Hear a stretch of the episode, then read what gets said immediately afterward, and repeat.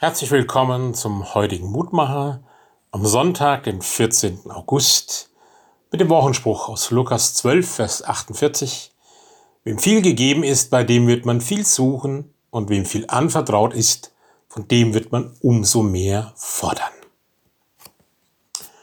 Wem vertrauen Sie zum Beispiel Ihr Auto an und wem Ihr Haus, wenn Sie in Urlaub fahren? Wem vertrauen Sie in so unsicheren Zeiten Ihr Geld an? Zu allen Seiten hat man sich doch nach vertrauenswürdigen Menschen umgesehen, auch bei Jesus. Und Jesus hat recht mit dem, was er sagt. Wenn ich einem Menschen großes Vertrauen entgegenbringe, erwarte ich auch, dass er mich nicht enttäuscht. Genauso müssen wir auch den Blick nehmen, dass es schön ist, wenn Menschen mir etwas anvertrauen. Das tut mir doch gut. Und es geht ja nicht nur um materielle Werte, also um Geld oder Autos oder ähnliches, sondern auch darum, dass Menschen mir etwas aus ihrem Leben anvertrauen. Die Frage ist für mich, wie gehe ich damit um? Verstehe Jesus an dieser Stelle auch so, dass er darauf den Finger legt.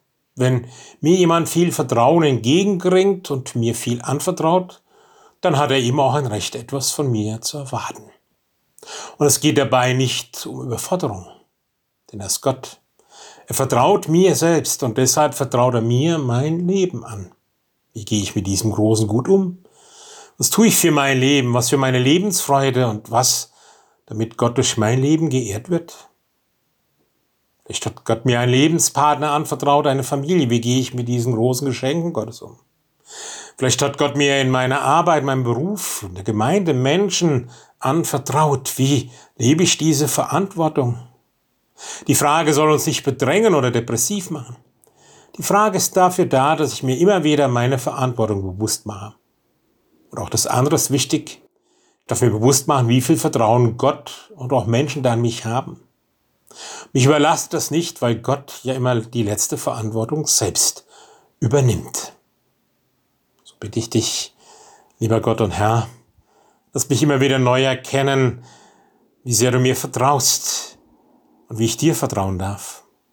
Und dass du mich befreist, Menschen ein Stück weit selbst mit den Gaben, die ich erhalten habe, meinem Leben etwas weiterzugeben, mit meinen Gaben zu wuchern und damit auch Heilsames durch dich in diese Welt zu bringen. Stärke und bewahre mich auf diesem Weg. Amen. Gott grüßt dich durch seine Liebe in Jesus Christus auch an diesem Sonntag. Ich grüße Sie aus Bicken, Ihr Roland Friedrich Pfarrer. Amen.